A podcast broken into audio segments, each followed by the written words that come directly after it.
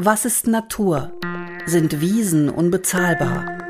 Die Biologin und Direktorin des Frankfurter Palmengartens Katja Heubach im Gespräch mit der Wissenschaftsjournalistin Regina Oehler. Folge 5 des Podcasts Was ist Natur? des Museums Sinclair Stiftung Kunst und Natur. Katja Heubach, haben Sie eine Lieblingswiesenblume? Ich habe tatsächlich eine Lieblingswiesenblume. Das ist das äh, Hirtentäschel, die Bursa capsella pastoris. Wie sieht die aus? Ja, die, die Früchte sehen eben aus wie Hirtentäschel, also umgekehrt vielleicht auch wie ein kleines Herz, was ich auch ganz, ganz reizend finde. Und ähm, ich war als Studentin in, in die Pflanze sehr verliebt, einfach wegen des schönen Namens. Und wie sehen die Blüten aus dazu? Oh, gute Frage glaube ich, kleine Weiße. Aber darauf dürfen Sie mich jetzt nicht festnageln. Tja, Dr. Katja Heubach, Sie sind Biologin, eigentlich keine Botanikerin. Sie haben Ökologie als, mhm. äh, als Ihre Spezialisierung gemacht gehabt. Und Sie sind seit drei Jahren die Direktorin des Palmengartens und des Botanischen Gartens in Frankfurt. Und Sie sind damit verantwortlich für eine der größten Pflanzensammlungen weltweit und, denke ich mal, einen der beliebtesten Treffpunkte in Frankfurt. Wiese oder Rasen, das ist ja für viele so eine Glaubensfrage. Stellt sich für Sie als Direktorin des Palmengartens diese Frage auch? Die stellt sich uns unbedingt und wir haben eine klare Entscheidung getroffen und auch eine klare Antwort, nämlich wir haben beides. Also der Rasen, dieser englische Rasen, der ist natürlich ganz, ganz eng verknüpft mit der Gartenkunst, ähm, auch des ausgehenden 19. Jahrhunderts und unser Garten, der Palmengarten, ist ja nun mit seinen 150 Jahren genauso aus dieser Zeit ähm, ja, entstanden. Und da ist natürlich das von uns sogenannte grüne Band, das ist ein Rasenband, das ist natürlich ganz gestaltungsgebend oder auch landschaftsbildend, würde ich sagen. Und gleichzeitig natürlich haben wir auch eine Verantwortung ähm, dahingehend, wie wir mit unseren Bestäubern umgehen, unseren Insekten und Co. Und wie wir natürlich auch Sehgewohnheiten ändern. Und das machen Wiesen ganz einzigartig. Also Wiesen, die haben eine gewisse Wildheit, die ist natürlich trotzdem geordnet, weil wir ganz klar wissen, wir haben bestimmte Samenmischungen, die wir an äh, ansäen, ähm, bestimmte Initialpflanzungen mit Pflanzen, die natürlich auch ausgewählt sind, ne? aber die eben ein reiches Futterspektrum beispielsweise für die Insekten geben und natürlich auch ein reiches Futter fürs, fürs Schauen. Und wo im Palmengarten finden sich die Wiesen dann? Die ähm, Bienen- oder die insektenfreundlichen Wiesen, die sind ähm, auf der Höhe der Steppe. Ähm, wir haben ja das Super Antarktis-Haus. Wenn Sie nach Norden schauen, auf der rechten Seite, davor ist dann die Steppenlandschaft. Ähm, und dann links davon sind die neu eingesäten Wiesen. Das heißt, neu ist nicht ganz richtig. Wir haben eine schon vor anderthalb Jahren auch eingesät. Und ähm, mittlerweile kann man da sehr, sehr viele schöne unterschiedliche äh, ja, Kompositionen, Vergesellschaftung von Wiesenblumen sehen. Ja, wir hören es draußen rauschen, vielleicht nicht unbedingt die Wiesen. Wir führen das Gespräch in Ihrem Arbeitszimmer, in der schönen alten Villa im Palmengarten und man hört ein bisschen draußen die Bäume rauschen und den Wind in den Bäumen spielen. Und wir werden gleich auch nochmal auf Steppe und Savanne zu sprechen kommen, Katja Heubach. Aber vorher bleiben wir nochmal beim Thema Grün. Dass wir eine grüne Lunge brauchen als Stadtbewohnerinnen und Stadtbewohner ist klar. Wir brauchen Grün, um gut leben zu können. Lässt sich denn ausrechnen, Katja Heubach, wie viel Grün wir hier zum Beispiel in einer Stadt wie Frankfurt brauchen, um gut in Frankfurt leben zu können, um gesund in Frankfurt leben zu können? Ganz exakt kann man das wahrscheinlich nicht berechnen, aber man kann natürlich schon Nährungswerte berechnen, indem man mal quantifiziert, welche Ökosystemleistungen diese Grünflächen uns ähm, ja, im Grunde gratis zur Verfügung stellen. Ökosystemleistung, ist ein wunderbares Wort. Ja, wunderbar kompliziert und irgendwie auch ein bisschen sperrig. Im Grunde ist darunter nichts anderes zu verstehen als eben die Leistung, die natürliche ähm, ja, Ökosysteme, beziehungsweise auch natürlich auch gebaute Ökosysteme, also Pflanzen und Tiere im Verbund uns bringen. Und uns wenn, Menschen bringen und da steckt genau. schon dieser Leistungsgedanke dahinter. Also. Ja, im Grunde, genau. Es ist natürlich ein anthropogenes Konzept, das Konzept der Ökosystemleistung. Da geht es darum, wirklich nochmal sehr deutlich zu machen, was Natur uns alles Gutes tut.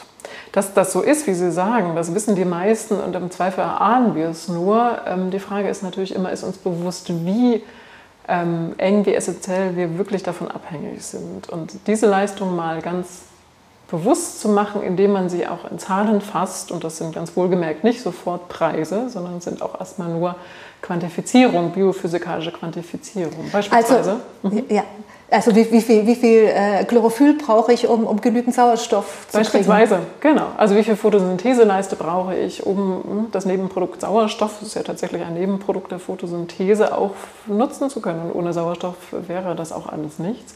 Es ist in einer Stadt wie Frankfurt vor allem auch interessant und wichtig zu wissen, dass diese dichte Vegetation, die wir haben, also im Grunde alle Vegetation eine Filterleistung übernimmt. Also Filterung von Schadstoffen in der Luft, ähm, Filterung von Schadstoffen im Wasser, sind ja alles Reinigungsfunktionen, sind alles Kreisläufe.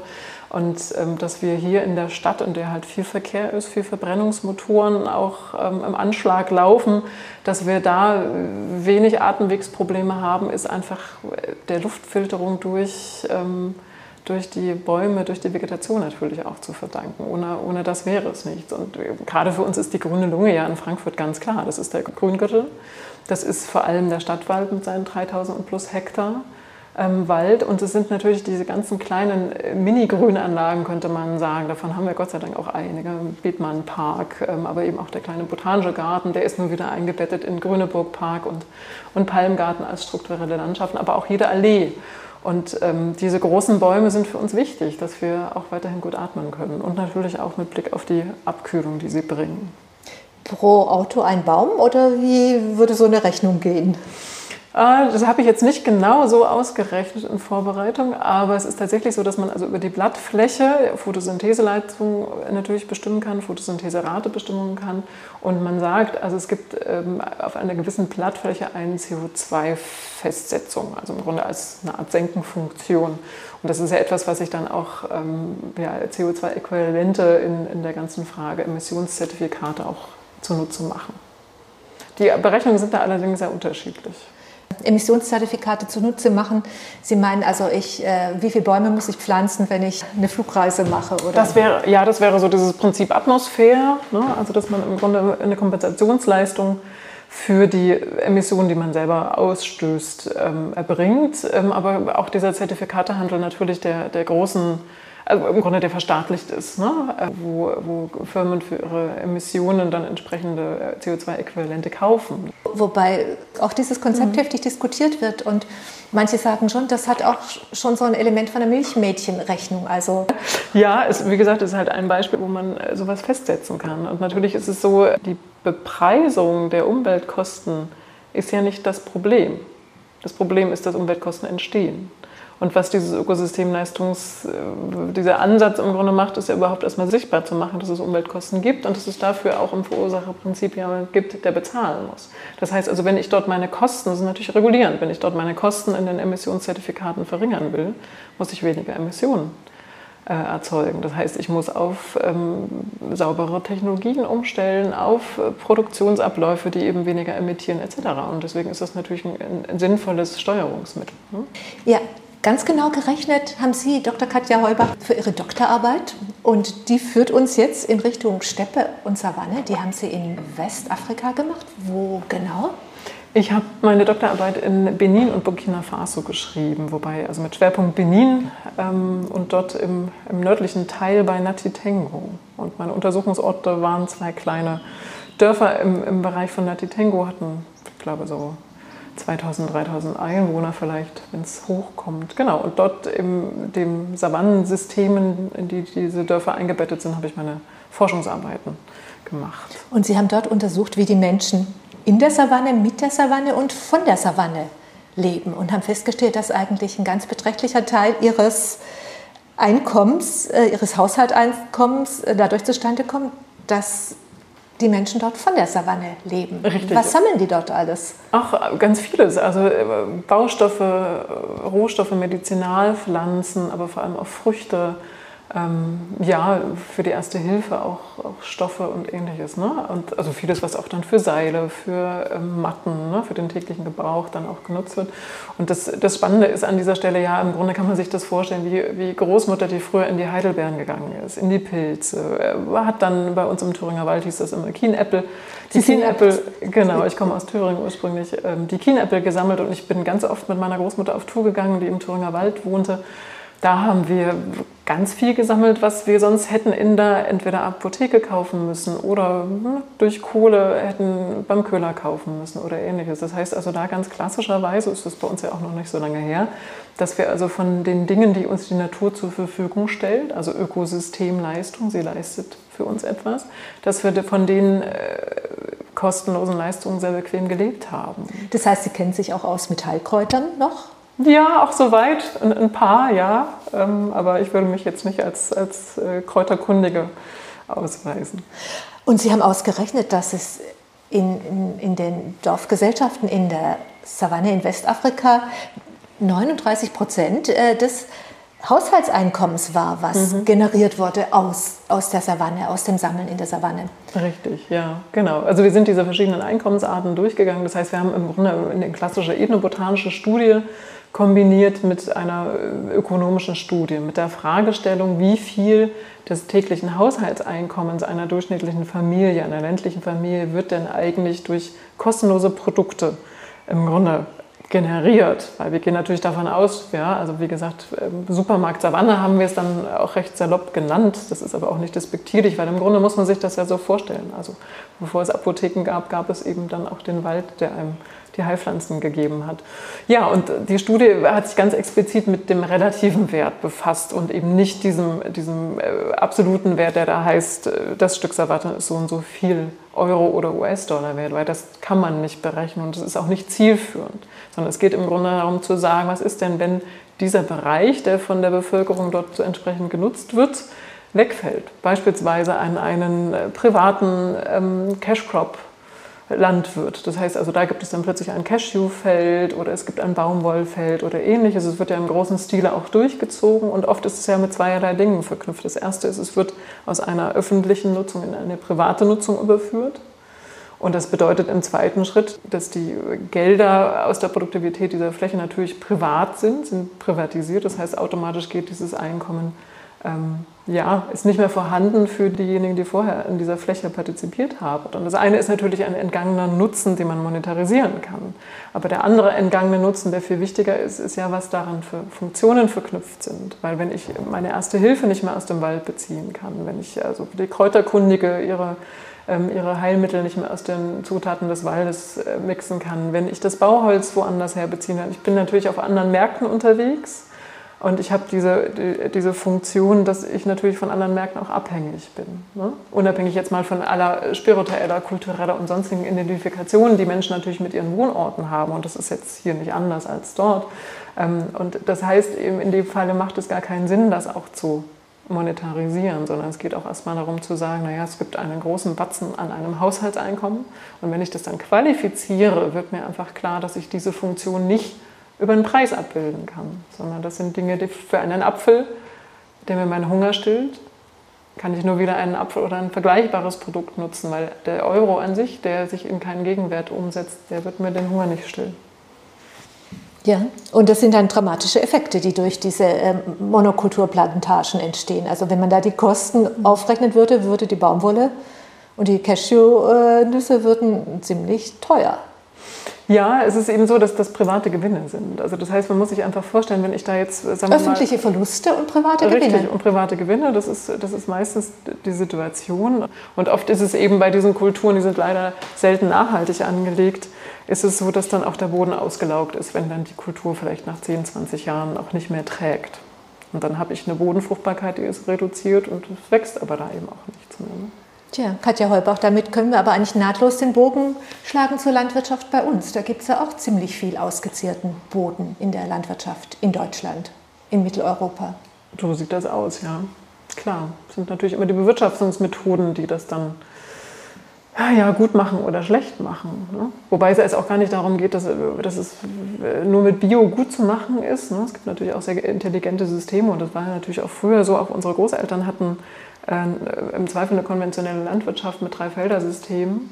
Dreifelderwirtschaften. Und War ja auch ziemlich bio. Ich meine, die hatten ja, ja nicht, nicht, Saatgut, wo sie nicht nachziehen Klar. durften und äh, Mengen von Pesti und Herbiziden, die sie ausbringen mussten. Ja. Ja, also ich glaube, die großen Probleme dieser, der, der, aktuellen landwirtschaftlichen Ära sind ja bekannt. Das ist also viel Insektizide, viele Pestizide. Das ist eine Massenproduktion, die, die sehr viel Dünger verbraucht und der Dünger belastet die Böden, der belastet aber auch die, die Flüsse, die ähm, dann ins Meer gehen, die Luft wird belastet, die, alle Umweltmedien eigentlich so. Und dann ist immer noch die Frage, wie gesund ist dann das, was wir eigentlich auch essen? Wie viel davon wird tatsächlich auch verbraucht? Wie viel geht eigentlich im Grunde ähm, produziert direkt in den Abfall? Ne? Also gerade die ganze Frage nach Food Waste, ne? dass wir, also ich glaube, die, die Zahl, die schwirrt, sind 40 Prozent der Nahrungsmittel, die wir produzieren, sind im Grunde für die Tonne gemacht. Und erstmal, wenn, wenn wir noch mal einen Schritt davor bleiben, ist es ja auch für die Landwirte unwahrscheinlich teuer, das alles zu kaufen. Also diese Dünger und Pestizide und Herbizide. Einmal ist es erstmal für die Landwirte teuer und äh, dann zahlen die Folgekosten zahlen wir alle. Also die Kläranlagen, ja. die Kläranlagen zahlen die Gemeinden, die Kommunen. Das zahlen mhm. nicht die pestizidherstellenden Konzerne. Ja, also, also es, es, gibt sicher eine Beteiligung, aber natürlich ist es völlig klar, dass wir ein subventioniertes System haben. Und allein in der EU sind das 50 Milliarden Fördermittel im Jahr, die in die Landwirtschaft fließen. Und das bedeutet natürlich auch, dass das kein System ist, was sich selbst erhält. Aber ich denke jetzt, ich bin jetzt auch nicht die Landwirtschaftsexpertin. Das sind im Grunde Dinge, die man klassischerweise so aus, aus einer vertieften Diskussion über solche Themen, auch was Naturschutz versus, versus Landwirtschaft mitnimmt. Ne? Aber wo schon klar ist, naja, ein System, das wir so stark subventionieren müssen, hat irgendwo äh, flach. Und das nächste, was Sie ja gerade sagen, äh, da geht es im Grunde um diese Umweltschäden, die nicht eingepreist werden. Weil natürlich, sagen wir mal, ein Stück Fleisch aus dem Discounter ganz sicher nicht den wahren Preis zeigt dessen, was dort an Ökosystemleistung, ich bringe es wieder an, hineingeflossen ist, aber eben auch an Umweltschäden, die nicht eingepreist worden sind. Und, und in Fachkreisen belaufen sich die Schätzungen auf die Erhöhung des Preises zwischen 100 und ähm, 1500 Prozent mehr, die so ein Stück Fleisch eigentlich kosten müsste um in irgendeiner Form ähm, ja, einen realistischen Preis anzugeben. Ne? Und dann würden sich wahrscheinlich die Relationen zwischen Bioprodukten und Nicht-Bioprodukten ganz schnell ändern, weil die Folgekosten von der biologischen Landwirtschaft ja sehr viel weniger drastisch mhm. sind für die Allgemeinheit. Ja, ja stimme ich zu. Ähm, spannend ist an der Stelle ja vor allem, wofür fließen Subventionen? Ähm, fließen Subventionen für das positive Verhalten oder eben das negative Verhalten. Es gab ja die, die Reform der, der europäischen Agrarreform auch vor einigen Jahren und da war es ja ganz erklärtes Ziel, auch den Naturschutz stärker in den Fokus zu rücken. Ähm, das hat man leider nicht ganz so geschafft, wie es ambitioniert auch mal angegangen wurde. Und jetzt gibt es immerhin eine klare Bindung bestimmter Fördermittel an äh, Naturschutzmaßnahmen. Sei es zum Beispiel, dass es dass es Blühstreifen gibt an Feldern, um eben Insekten weiterhin Nahrung zu geben. Zufrieden ist man damit als Naturschützer nicht, das ist völlig klar. Aber es ist auch, auch klar, dass es keinen Sinn macht, ähm, Naturschutz und Landwirtschaft an dieser Stelle weiter auseinanderzutreiben, sondern es muss eine Kooperation geben, es muss Synergieeffekte geben, es muss einfach eine Klarheit darüber geben, dass das eine nämlich das stetige Wachstum, die stetig höhere Produktivität, die man anstrebt, vielleicht auch nicht im Sinne des Erfinders sind und gleichzeitig auch zu sagen, und das ist eben das Spannende, Elegante an der Ökosystemleistungsforschung, zu sagen, wenn ich am Ende mein landwirtschaftliches Produkt erhalten möchte, dann muss mir zwangsläufig klar werden, dass ich das nicht kann, wenn ich das Ökosystem, das dieses landwirtschaftliches Produkt überhaupt erst ermöglicht zu erzeugen, nicht vorhalte. Und da komme ich ja genau wieder in diesen Punkt, wenn ich sage, ich möchte ganz gerne Boden, ich, ich brauche Bodenfruchtbarkeit für meine Ackerkulturen. Also muss ich Bodenfruchtbarkeit, das ist eine Ökosystemleistung, so definiert, erhalten. Und dann ist natürlich die klassische Frage, wie erhalte ich das? Damit ich am Ende immer was rauskriege. Und man macht sich, glaube ich, gar nicht klar. Wir führen ein Pflanzengespräch heute, aber äh, was für raffinierte und hochkomplexe Ökosysteme im Boden drin sind und wie mhm. viel, unglaublich wie viele Tierarten da zum Beispiel leben und voneinander leben und Absolut. für die Bodenfruchtbarkeit ja. leben. Ja, schon alleine, wenn man sich so als, als Gartenbesitzerin und Besitzer die Haare rauft, weil da keinerlei Regenwürmer im Kompost zu finden sind, weil dann macht der ganze Kompost wenig Sinn. Ne? Auch, auch habe ich ihn so schön aufgetürmt, aber macht er keinen Sinn. Und für uns ist es ja im Palmgarten genau dies, deswegen dieses Anliegen und dieses Thema da auch voranzubringen und zu sagen, was brauche ich denn für eine intakte Natur, welche Systeme muss ich wie erhalten und das Wissen darüber zu, zu formulieren und zu vermitteln, das ist eben eines unserer größten Anliegen. Und ähm, ja, und vielleicht darf ich es nochmal auf so eine kurze Formel zusammenfassen, nämlich No Bees, No Bamble, was äh, auf Deutsch nichts anderes heißt, als wenn ich hinten in meinem Bamble den Appleboy haben will, das Frankfurter Nationalgetränk, darf man ja sagen, wenngleich das nicht ganz passt, äh, so semantisch, dann muss ich natürlich vorne was produzieren und das sind die Äpfel und die werden bestäubt. Die Apfelblüte wird bestäubt und ohne die Bienen und viele Wildbienen, aber auch viele Hummeln äh, würde am Ende eben nicht so viel im Bembel landen. Und damit, glaube ich, wird dann schon recht klar, wenn ich die wieder eine Ökosystemleistung, Bestäubung nicht erhalte, dann habe ich eben hinten auch nichts, was ich trinken kann. Also was ich gerade sagte mit dem, wenn ich ein landwirtschaftliches Produkt haben will, dann muss ich einfach gucken, dass die Produktion sichergestellt ist. Und die basiert und fußt eben doch sehr stark auf natürlichen Kreisläufen. Und wir haben unser Gespräch überschrieben, sind Wiesen unbezahlbar? Daraus würde ja eigentlich folgen, Wiesen und viele Wiesenblumen sind ja eben auch Nahrung für Bienen, Hummeln und, und andere Insekten. Wiesen müssten eigentlich bezahlt werden, oder? Es gibt ja die, die Leistung auch über die äh, Agrarreform. Also es gibt durchaus die, was ich gerade sagte, mit den Blühstreifen. Das ist im Grunde ja auch eine kleine Wiese, eine kleine langgestreckte Wiese, aber wo man eben sehr klar sagt, okay, wenn ich mich im Sinne des Ökosystems richtig verhalte, dann gibt es da auch einen Bonus, gibt es eine Subventionierung, ne, die mir überhaupt ermöglicht, natürlich auch konkurrenzfähig zu sein.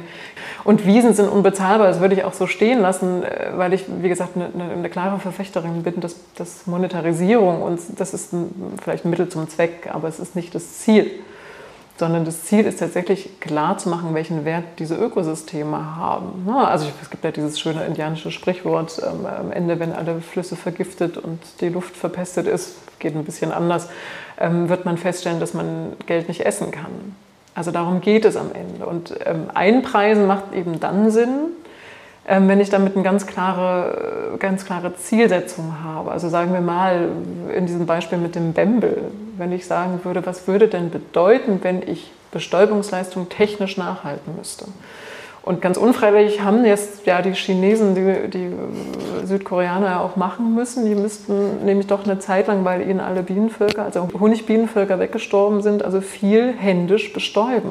Gab es auch ein Kunstprojekt, wo im Museum Sinclair Haus ja. zu sehen war vor einiger Zeit? Ja, ist richtig. Ich erinnere mich auch. Ja.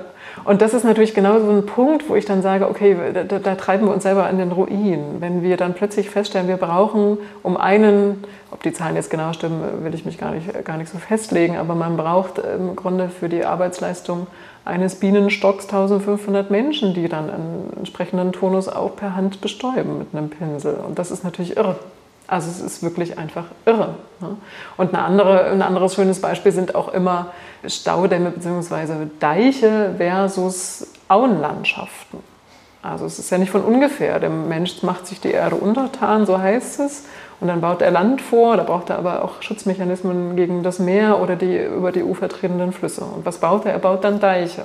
Das ist eine technische Reproduktion einer Auenlandschaft. Das muss man sich mal klar machen. Und die Instandhaltung der Deiche, die Anlage der Deiche, ähm, die Wiederaufbereitung der Deiche nach einem Deichbruch, das geht schnell in eine Millionenhöhe.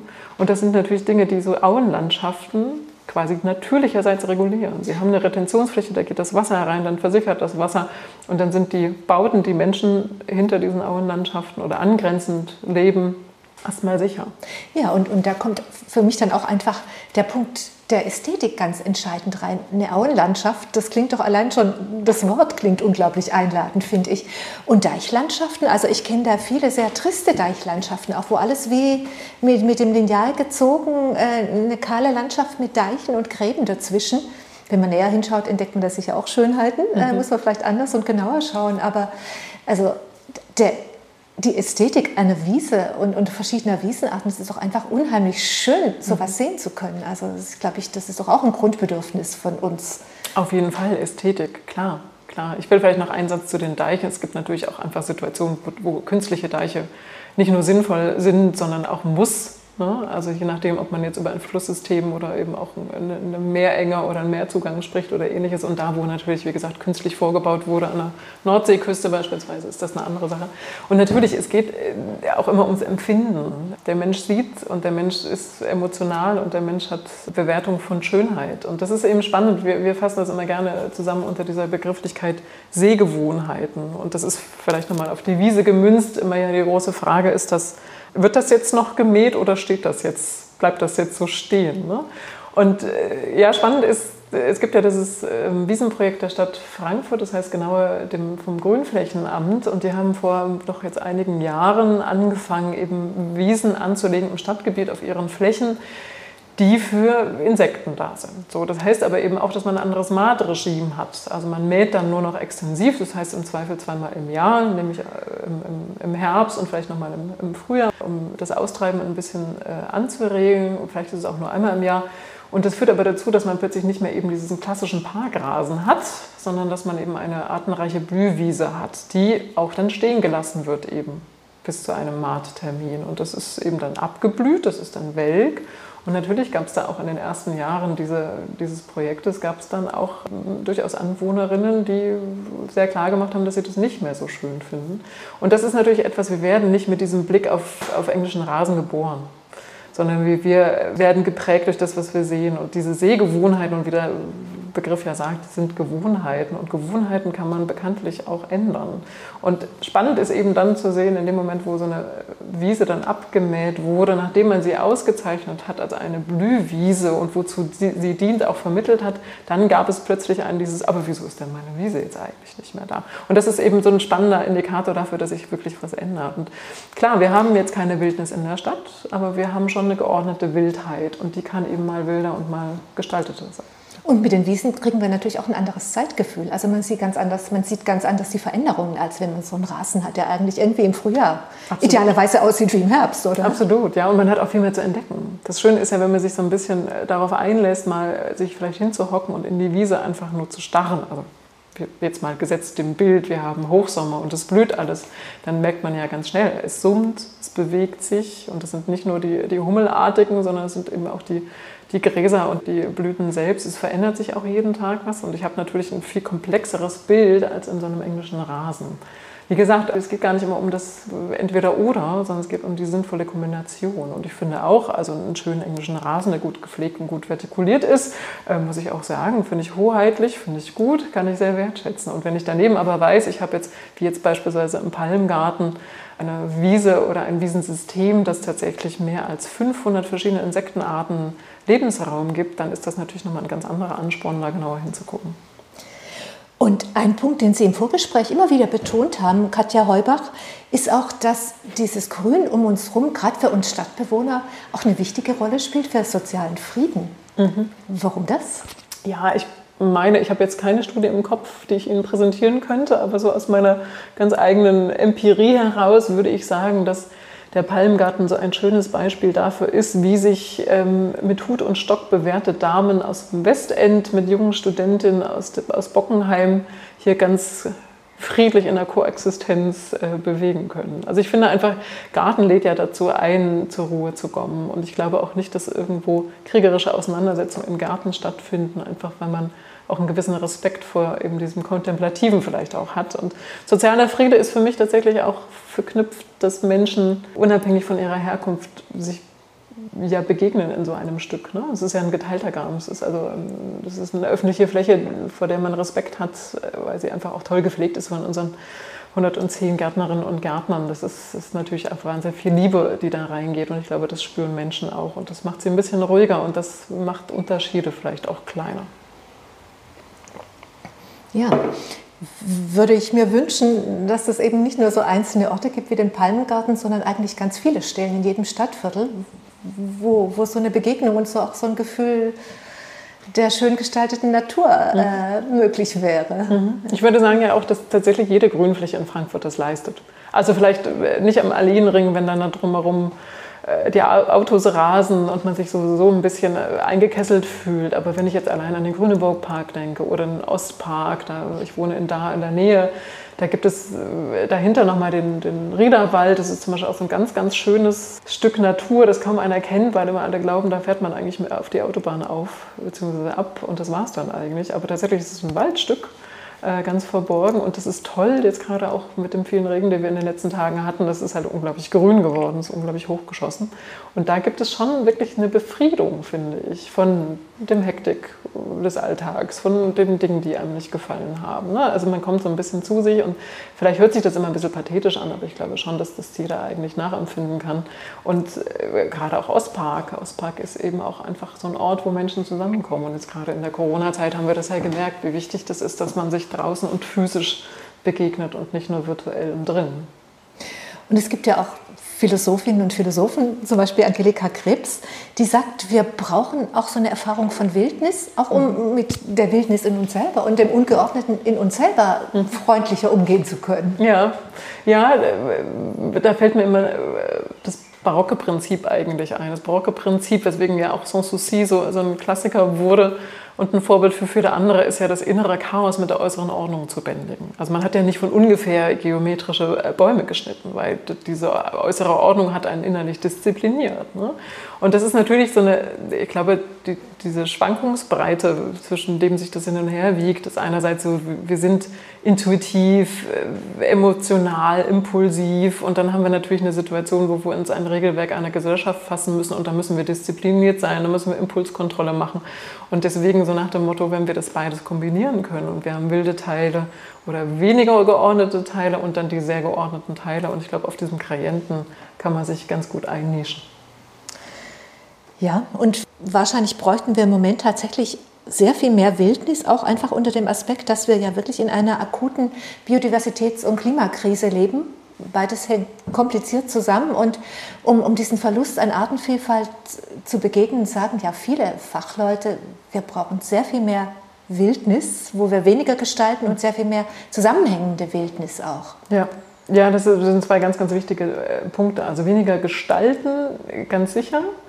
Ähm, und verbinden, da haben wir ja diesen Begriff der, der Biotopverbünde, dass man also im Grunde Durchgänge schafft für auch wandernde Arten und so weiter. Ne? Und dass man im Grunde weniger die Insellösung hat, sondern Verbundsysteme. Die Stadt Frankfurt hatte sich das vor ein paar Jahren mal klar gezeichnet, auch in einem Bürgerbeteiligungsprojekt. Da ging es um das sogenannte ähm, Speichen- und Strahlenmodell, wo wir sagen, wir haben einen wunderbaren Verbund mit dem Grüngürtel der dann natürlich mit dem Stadtwald verbunden ist. Und dann wäre jetzt die Frage, ob man von außen nach innen bzw. innen nach außen nochmal Strahlen schafft, also nochmal Übergänge. Ähm, und das sind Luftschneisen, das sind eben Klima, äh, Mikroklimaschneisen, das sind aber eben auch Wanderwege für Tiere und natürlich auch eine Möglichkeit, um Samen, die verbreitet werden, entsprechend dann auch Grund und Boden im Grunde zu bieten.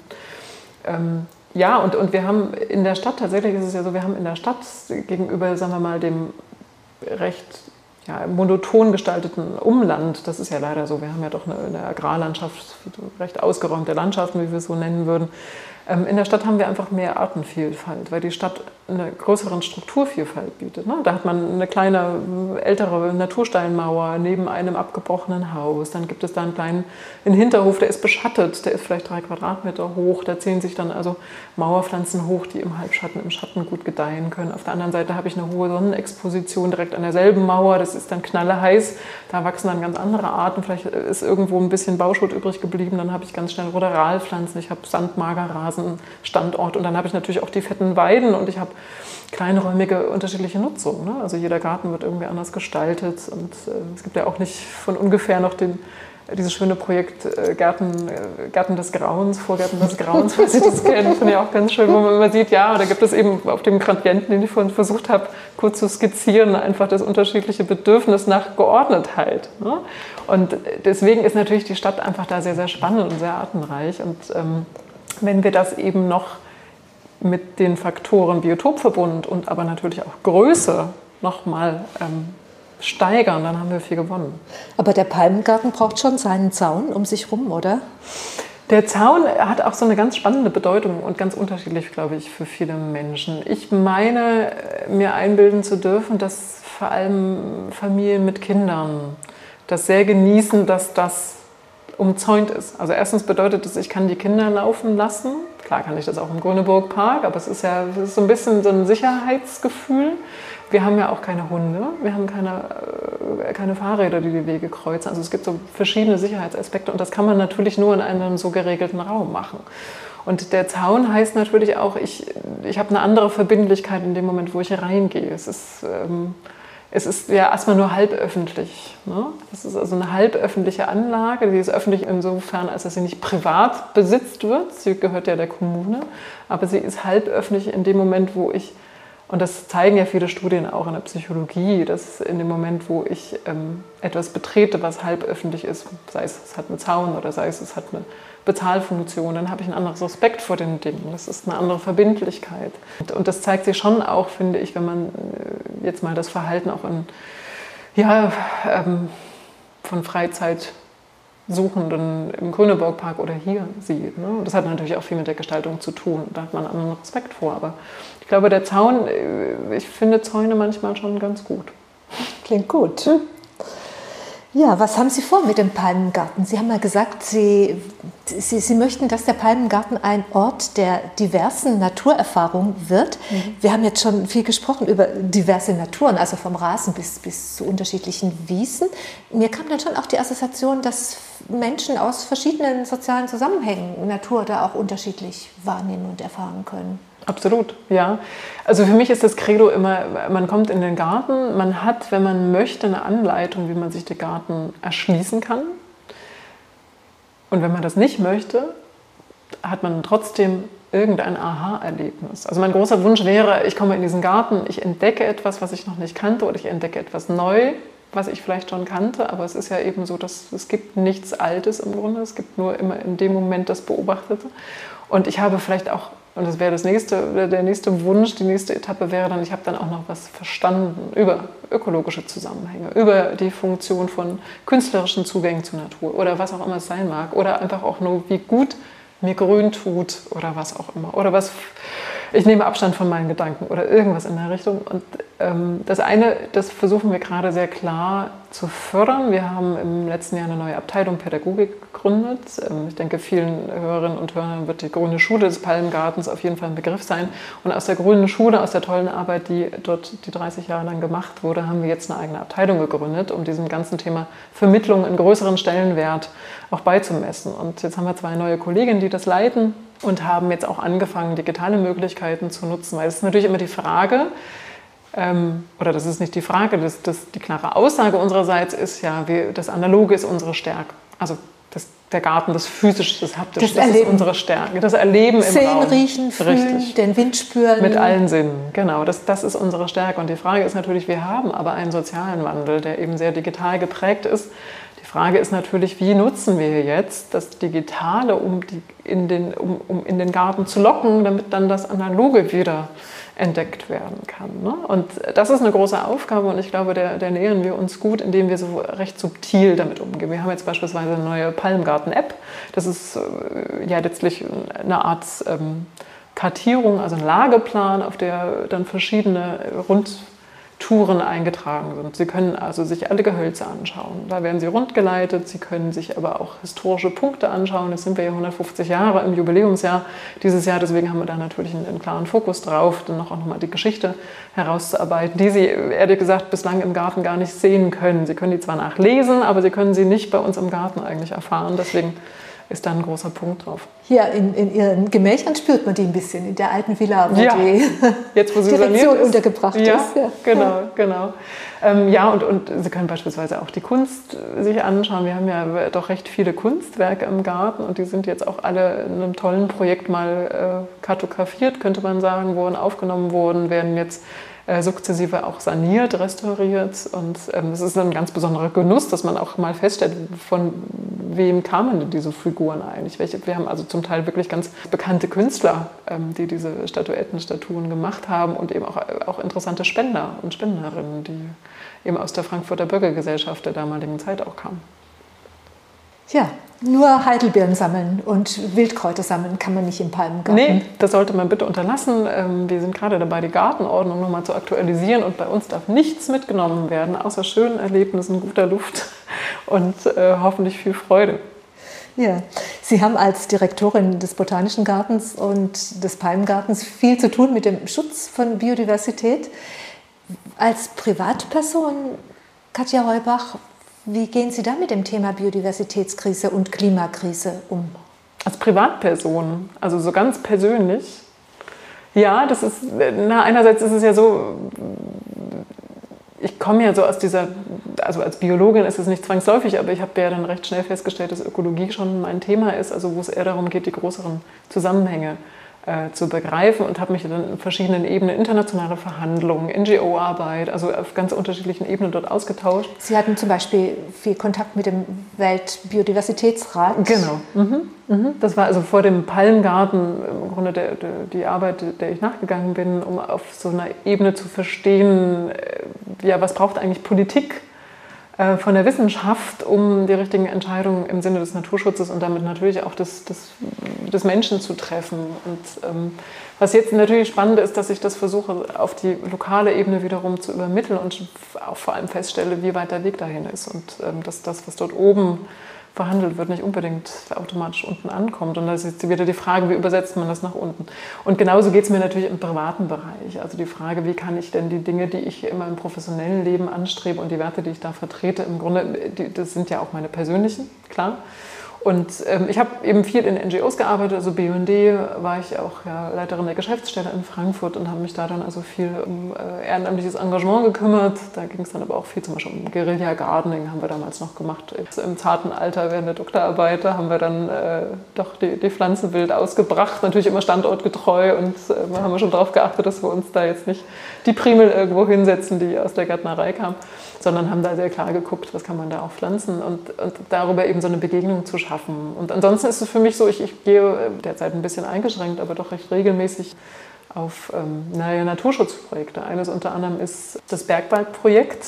Das ist ein ganz spannendes Projekt, das ist ursprünglich mal in der Schweiz entstanden als Stiftung und dort war der Wunsch, dass man Menschen aus der Stadt und Laien in jedem Falle ein bisschen Forstarbeit nahebringt, also Waldarbeit, um mal zu erklären, wieso haben wir denn eigentlich diese Wälder und wohin müssen wir die entwickeln. Und da lernt man dann als Laie nicht nur über die Schutzwaldfunktion gegenüber Lawinen und ähnlichem was kennen, sondern man lernt eben dann auch wirklich ähm, ja, Fellarbeiten zu machen, Pflanzarbeiten zu machen, also wirklich echte Försterarbeit zu machen. Und das finde ich sehr, sehr spannend. Und ansonsten probiere ich natürlich ganz im Zuge der, der Plastiküberschwemmung darauf zu verzichten, den Müll zu reduzieren. Ähm, klar, ökologische Produkte ist so oder so, ne? aber auch da ähm, muss ich sagen, äh, nicht zu, nicht zu sklavisch, nicht zu dogmatisch werden. Das tut der Seele nicht gut und das ist oft auch einfach nicht praktikabel. Und wir dürfen halt nicht vergessen, dass wir auch als Menschen in ein System eingebunden sind, das uns ganz schön herausfordert. Und ähm, das ist schon das ist ganz spannend. Ich, ich, war mal in einem guten Vortrag von einem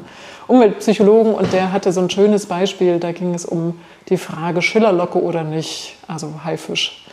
Weil er wusste, seine das war das Beispiel. Er wusste, seine Schwiegermutter kam zu Besuch und die mochte nun Schillerlocke. Er konnte das eigentlich mit seinem ökologischen Gebiss nicht vereinbaren, aber er hat sich gesagt, naja, Opportunitätskosten. Die Frage ist doch, ja gut, da ist jetzt vielleicht der, der Haifisch, der musste jetzt wahrscheinlich leiden, aber ich werde auf Dauer das Verhältnis zu meiner Schwiegermutter verbessern. Ist das nicht eigentlich ein guter Trade-off? Also ist das nicht eine, eine gute Entscheidung, das zu tun? Weil in dem Moment natürlich muss ich mich als Mensch immer fragen, welche Entscheidung hat welche Priorität oder was ist jetzt wichtiger zu entscheiden. Das ist ja immer eine Entscheidung, die ich äh, sowohl mit mir selber als auch mit der Gesellschaft, in der ich lebe, auch treffen muss. Und so ähnlich auch, klar kann man viel auch regeln. Wenn ich mir überlege, das dichte Netz an äh, konventionellen Discountern gegenüber dem doch immer noch recht losen Netz an Bio-Großmärkten. Ne? Ähm, und das ist so ein, so ein Punkt, wenn, da bin ich auch ganz ehrlich, wenn ich abends nach Hause komme und habe einen acht, neun Stunden Tag hinter mir, drehe ich dann wirklich noch die Schleife und fahre einen Kilometer länger zum Biomarkt oder nehme ich einfach den fußläufig zu erreichenden Supermarkt um die Ecke. Und das sind eben so Dinge, da kann man aber gut regulieren, finde ich. Also wenn man da klar machen würde, okay, da, jeder Supermarkt ist maximal 500 Meter entfernt? Und damit sind alle Supermärkte gemeint. Und ich kann also mit dem gleichen Aufwand einen Biosupermarkt äh, erreichen gegenüber einem konventionellen. Dann fällt die Entscheidung sehr viel leichter. Und das sind nochmal so Dinge, glaube ich, wo man umweltpsychologisch nochmal sehr, sehr viel regeln kann. Genau, Regeln ändern ist ja eigentlich gar nicht so schwierig. Es müssen ja oft nicht mal Gesetze geändert werden. Es äh, müssen mhm. einfach einige Regeln anders laufen. Ja. Ja, und dann denke ich, im Endeffekt ist es dann tatsächlich, klar, wir Menschen sind auch Teil der Natur und freundlich zur Schwiegermutter zu sein, ist bestimmt genauso wichtig Absolut. wie freundlich ja. zum Heil zu sein. Aber im, im, Endeffekt, denke ich, können wir ja nur gewinnen, wenn wir unseren Lebensstil modernisieren, würde mhm. ich sagen. Ich denke, gerade wir Stadtbewohnerinnen und Stadtbewohner, ich verspreche mir so viel mehr Lebensqualität von mhm. einer anderen Mobilität von einem ja. anderen Konsumverhalten. Das ist richtig, ja. Und grundsätzlich ist es natürlich auch immer damit verknüpft, wieso tue ich was? Ne? Am Ende ist es ja das, was wir zeigen, ist unser Verhalten. Und das Verhalten begründet sich immer auf den Werten, die wir haben und auch der Zuschreibung von Werten. Und dann kann man sich immer fragen, woher kommt denn jetzt diese Zuschreibung? Also beispielsweise Konsum. Ähm, Konsum ist, äh, ist schick versus Minimalismus ist schick. Es gibt ja auch viele so äh, auch bewertete Stile eines Lebens, die man dann nachverfolgen kann. Und da muss ich natürlich in mich gehen und frage, bin ich jetzt ähm, jemand, der diesen Trend braucht, ne? also sowohl das Konsumieren als auch das Minimalisieren ähm, und was löst das eigentlich in mir aus und wie bin ich denn eigentlich gestrickt? Also ist ja auch immer die Frage, wie viel Externes brauche ich, um intern ähm, mit mir im Guten, im Reinen zu sein. Ne? Und stelle dann fest, ja, Minimalismus ist ja gut, es ist ein gutes Vehikel, um Dinge voranzubringen, aber im Grunde bin ich schon recht minimalistisch, weil ich eigentlich, eigentlich brauche ich ganz viele Dinge nicht. Ne? Und, und mich frei zu machen, und das ist natürlich eine ganz andere bewusste Entscheidung als das Verhalten, nämlich mich frei zu machen von einem Anspruch, der extern getriggert wird. Ne? Also brauche ich immer das Neueste, brauche ich davon eine dritte, ein drittes Set? Ne? Muss ich jetzt heute eigentlich schon wieder ausgehen oder womit bin ich eigentlich zufrieden? Und das ist natürlich das ganz Schöne auch, äh, und vielleicht kommen wir da wieder so ein bisschen am, an den Anfang des Gesprächs, in diese Kontemplation, in diese Achtsamkeit, um mal wirklich reinzuspüren, was von dem, was mir angeboten wird, hat mit mir eigentlich zu tun. Was davon brauche ich eigentlich und was ist mir wichtig? Wirklich wichtig. Und da rede ich noch gar nicht von umweltbewusstem Stil, ähm, den man sich zulegt, sondern es ist einfach, sich nochmal klar zu machen, ähm, welche Bedürfnisse man eigentlich hat, abgekoppelt von dem großen Geräusch, was mir von außen signalisiert wird, wo ich mitsingen muss. Ne?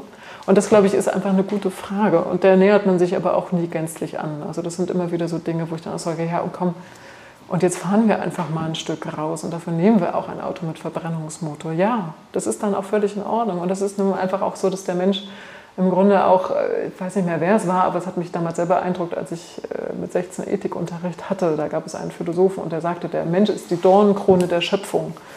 Also im Sinne von, ja, wir wollen Gutes und wir haben einen ethisch-moralischen Kompass und wir werden trotzdem Fehler machen. Und wir bleiben, und das ist jetzt als Biologe nochmal gesprochen, auch immer Konsumentinnen und Konsumenten. Wir sind in der Nahrungskette oben und wir sind Konsumentinnen. Wir sind eben keine Pflanzen, die Photosynthese machen und produzieren, sondern wir sind Konsumenten. Und das muss uns einfach klar werden. Und wenn wir das eben mit dem inneren Kompass machen, dann kommen wir uns da, glaube ich, auch ganz gut auf die Schliche. Und wenn wir dabei eben vielleicht auch noch Gärtnerinnen und Gärtner sind. Ja. ja, Dr. Katja Heubach, ganz herzlichen Dank für dieses Gespräch. Ich bedanke mich. Vielen Dank. Ja. Sind Wiesen unbezahlbar? Das war Folge 5 des Podcasts Was ist Natur? Eine Produktion des Museums Sinclair Haus, Stiftung Kunst und Natur.